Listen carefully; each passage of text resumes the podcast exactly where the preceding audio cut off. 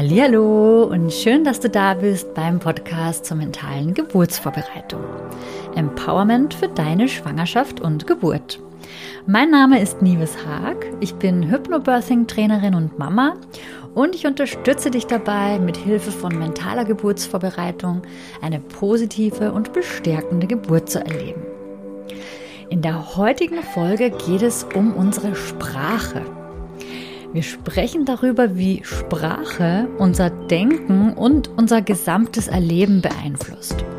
Und das natürlich ganz speziell im Hinblick auf Schwangerschaft und Geburt. Außerdem werde ich auf drei ganz konkrete Beispiele eingehen, welche klassischen und äh, herkömmlichen Wörter wir durch andere, positivere ersetzen können. Ich wünsche dir ganz viel Freude bei dieser Podcast-Episode. Unsere Sprache hat einen erheblichen Einfluss auf uns, nämlich auf unser Denken, aber auch genauso auf unser Handeln. Die Sprache formt unsere Wirklichkeit. Und etwas, was wir über Sprache nicht ausdrücken können, das existiert auch nicht. Erst wenn wir ein Wort dafür haben, dann können wir es auch wirklich wahrnehmen. Also erst wenn wir es mit Worten beschreiben können, dann existiert das Ganze auch wirklich. Ich kann dir dazu ein Beispiel nennen von anderen Kulturen, wo es zum Beispiel ganz viele unterschiedliche Wörter für unterschiedliche Grüntöne gibt. Also das heißt, ne, wenn wir jetzt einmal die Farbe grün haben, vielleicht haben wir hellgrün und dunkelgrün, aber ne, wir haben jetzt nicht verschiedene Wörter dafür. Und es gibt aber Kulturen, wo ganz viele wirklich nur ein bisschen unterschiedliche Nuancen von Grüntönen alle eine andere, äh, ein anderes Wort haben, einen eigenen Namen. Und diese Menschen in diesen Kulturen, die sehen diese Mini-Nuancen dieser Farbe, wo wir in unserer westlichen Gesellschaft, wenn wir diese verschiedenen Grüntöne nebeneinander sehen würden, wir würden keinen Unterschied erkennen. Für uns ist es einfach alles grün. Wir merken wirklich den Unterschied nicht. Und dieser gleiche Stamm hat aber dafür im Gegenzug keine eigene kein eigenes Wort für die Farbe Blau. Das heißt, wenn du diesen Menschen dann wieder die verschiedenen Grüntöne vorsetzen würdest, in verschiedenen Kreisen sagen wir jetzt mal, und daneben dann diesen blauen Kreis, dann würden sie erst nach ziemlich langer Zeit erkennen, dass da jetzt ein Kreis dabei ist, der eine ganz andere Farbe hat. Sie würden die blaue Farbe innerhalb dieser verschiedenen Grüntöne nicht erkennen was für uns sofort ins Auge sticht. Und der Grund dafür ist, dass eben in der Sprache dieses Stammes es mehr Beschreibungen gibt für die unterschiedlichen Grüntöne. Hingegen ist Blau und Grün äh, zusammengefasst in einem zusammenhängenden Namen. Also es gibt kein explizites Wort für die Farbe Blau. Das zeigt uns auch mit diesem Beispiel wieder, dass die Sprache tatsächlich unsere Realität formt. Und sie beeinflusst uns auch, wie wir über Dinge denken und wie wir sie interpretieren und letztendlich auch bewerten. Vorstellungen, denen wir wiederholt an vielen Orten und Quellen immer wieder begegnen, werden Teil einer Konditionierung, die sich dann über die Zeit in unseren Gedanken festsetzt. Und daraus werden dann Gefühle, die dann zu Annahmen werden. Und diese Annahmen beeinflussen unser Verhalten, woraus dann wiederum Erfahrungen werden. Nehmen wir also das Wort Schmerz als weiteres Beispiel. In unserer Kultur ist das Wort Schmerz negativ behaftet. Ist auch gar kein Wunder, weil Schmerz ist ja etwas, was niemand so richtig haben will und was uns in Alarmbereitschaft versetzt ne, im normalen Alltag. Es soll uns signalisieren, Achtung, Vorsicht, schau hier mal etwas genauer hin, hier stimmt etwas nicht. Es ist also eine Warnung.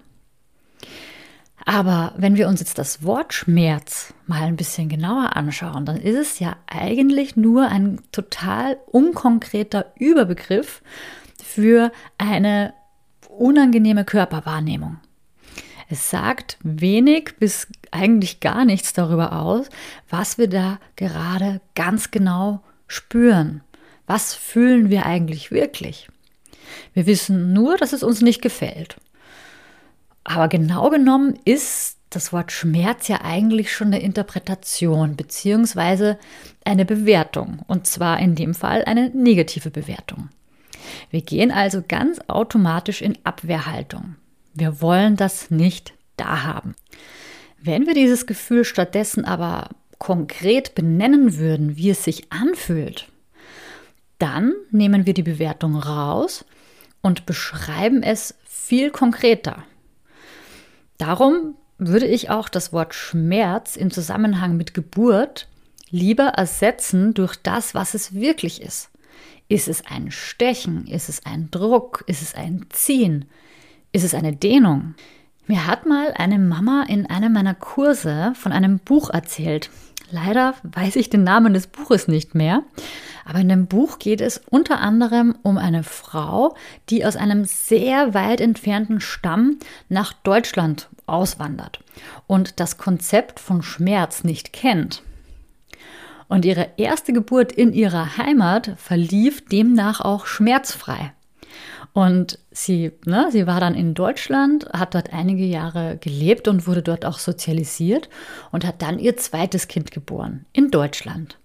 Und das natürlich dann unter Schmerzen.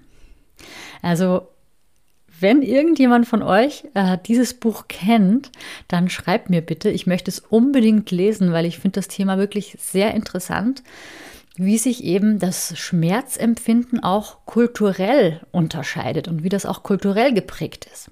Es gibt also tatsächlich kulturelle Unterschiede, wie wir bestimmte Dinge wahrnehmen, weil es eben auch sprachliche Unterschiede gibt. Wie vorhin schon erwähnt, mit den Grünschattierungen, die von der einen Kultur gesehen werden und das Blau aber nicht, weil es für das eine eben die entsprechenden Worte gibt und für das andere eben nicht. Und genauso eben der Schmerz, der in der einen Kultur wahrgenommen wird und in der anderen nicht. Wir sollten also unsere Worte mit Sorgfalt und mit Vorsicht auswählen und vor allem auch gut beobachten, wie wir mit uns selbst sprechen. Weil gerade so die Dialoge, die wir mit uns selbst im Stillen führen, sind ja oftmals alles andere als förderlich, sage ich jetzt mal. Ich habe auch mal ähm, diesen Vergleich gehört, dass du dich selbst ja mal fragen kannst, wenn du mit dir selbst sprichst, ob du so auch mit deiner besten Freundin sprechen würdest. Sind das die Worte, die du für deine beste Freundin auswählen würdest, wenn du sie aufmuntern möchtest, sie bestärken möchtest, für sie da sein, sie motivieren möchtest? Denn leider ist es oftmals so, dass wir mit uns selbst sehr hart ins Gericht gehen und alles andere als bestärkende Worte wählen, wenn wir eben mit uns selbst in Dialog gehen. Und genauso wie bei diesen allgemeinen Beispielen, die ich jetzt erwähnt habe, gibt es natürlich auch in der Geburtsvorbereitung mit Hypnobirthing ähm, verschiedene Wörter, die ersetzt werden und die du als Vorschlag für eine neutralere oder positivere Sprache verwenden kannst. Und auf einige Beispiele möchte ich jetzt hier ganz konkret eingehen. Und zwar erstens allen voran natürlich das wichtigste Vokabel in der mentalen Geburtsvorbereitung und das ist die Welle. Klassischerweise bekannt unter dem Begriff Wehe. Wenn wir uns dieses ursprüngliche Wort, die Wehe, einmal genauer anschauen, dann, dann erinnert dieses Wort im Deutschen zumindest an weh tun oder wehe dir und weckt bei den meisten doch eher negative Assoziationen. Auch wenn man das bewusst vielleicht gar nicht so wahrnimmt und die Wehe an sich gar nicht so negativ konnotiert ist. Eine Wehe ist für mich persönlich trotzdem etwas, wofür ich eher zurückschrecke und vor der ich mich hm, verstecken will, ihr entkommen will oder gegen die ich vielleicht sogar ankämpfen will. Was auch immer es ist, so richtig haben will eine Wehe wohl niemand. Mit einer Welle hingegen ist das schon etwas ganz anderes. Die Welle ist als Assoziation erstens mal total gut geeignet und total passend, weil ja auch die Kontraktionen während der Geburt tatsächlich wellenförmig kommen und gehen. Also wenn du dir mal so eine Welle vorstellst, die langsam kommt und immer höher und höher wird, also so wie die Geburtswelle, die langsam, sanft kommt und dann immer intensiver wird und dann irgendwann ihren Höhepunkt erreicht und dann wieder nach unten geht und langsam abflacht.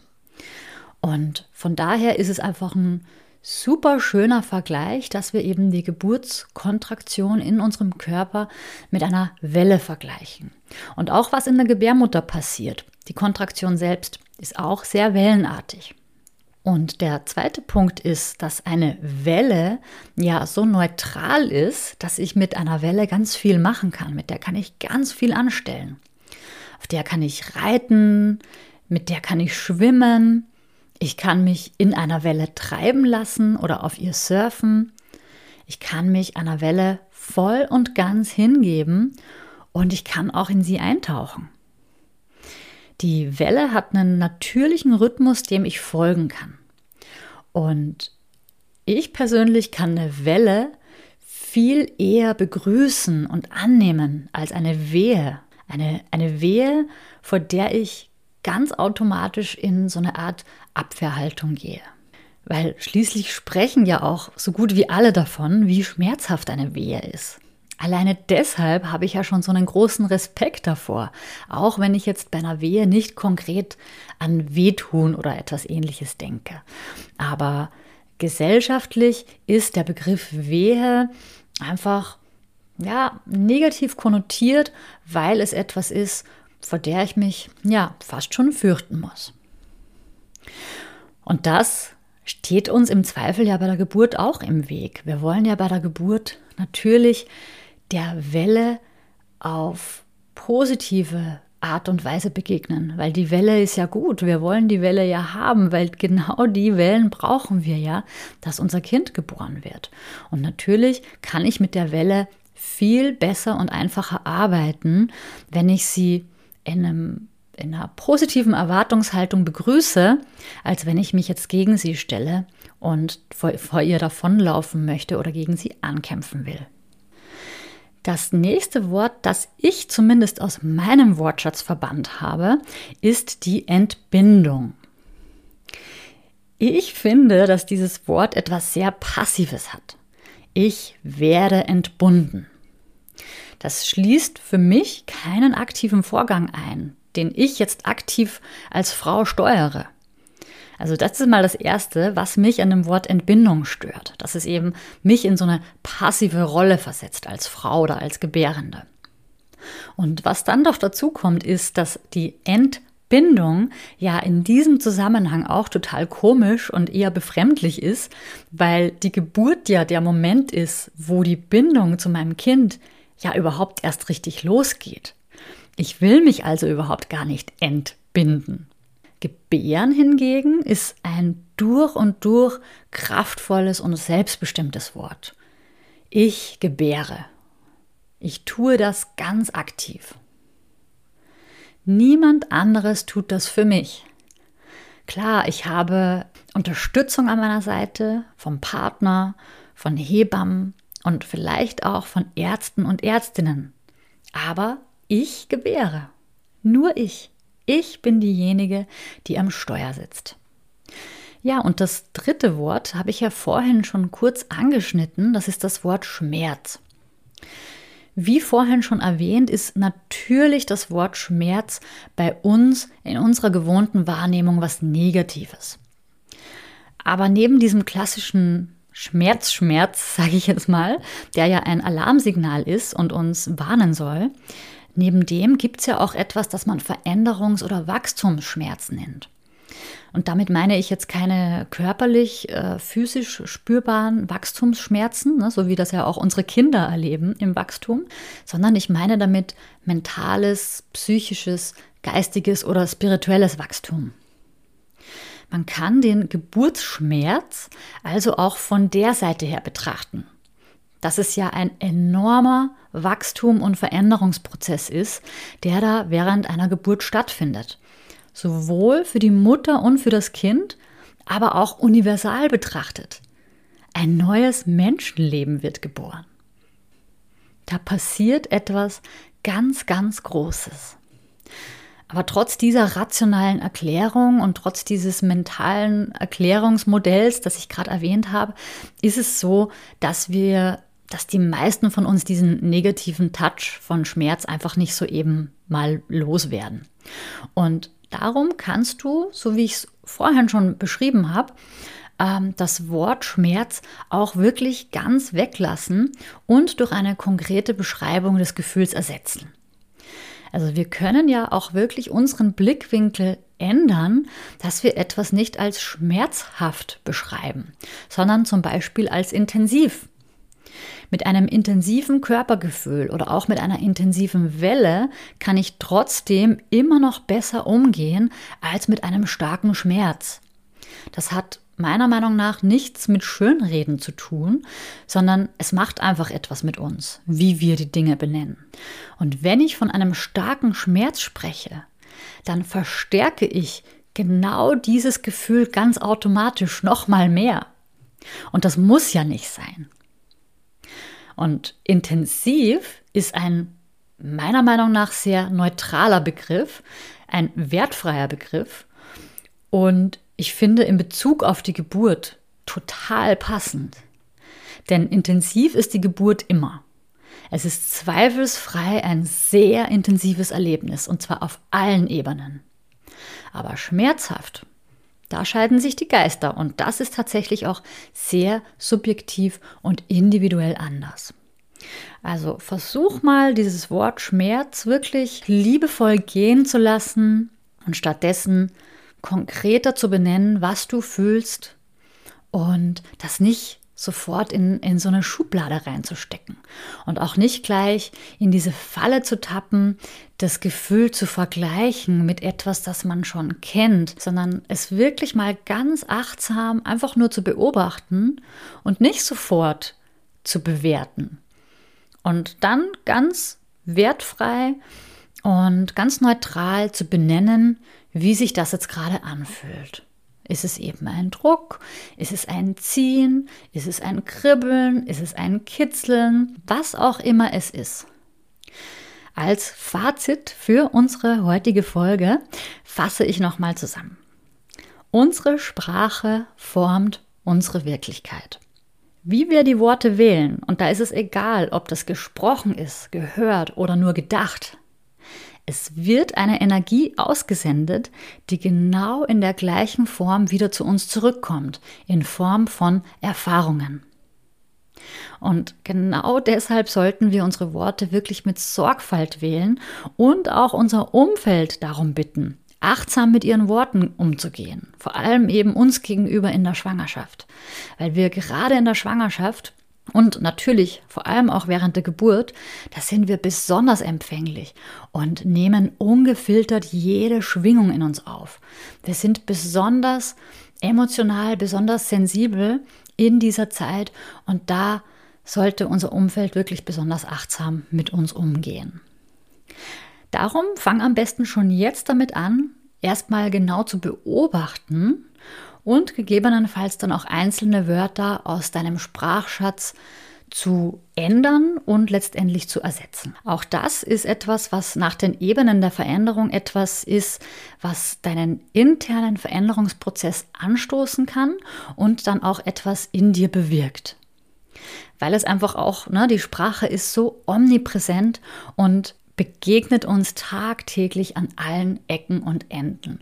Und deshalb dürfen wir da wirklich eine besondere Aufmerksamkeit und ein besonderes Augenmerk darauf richten. Heute haben wir das Thema Sprache einmal ausführlich zusammen erörtert. Du weißt jetzt, wie sehr unsere Sprache unser Denken und unsere Erfahrungen beeinflusst und was das vor allem in der Schwangerschaft mit uns macht. Außerdem haben wir uns anhand einiger Beispiele angeschaut, welche Worte wir liebevoll aus unserem Sprachschatz verabschieden können und durch neutralere Worte ersetzen können. Wie immer sind das Anregungen und Vorschläge von meiner Seite und letztendlich entscheidest du, was du dann damit machst. Ich hoffe, du hast heute einige neue Erkenntnisse gewinnen können.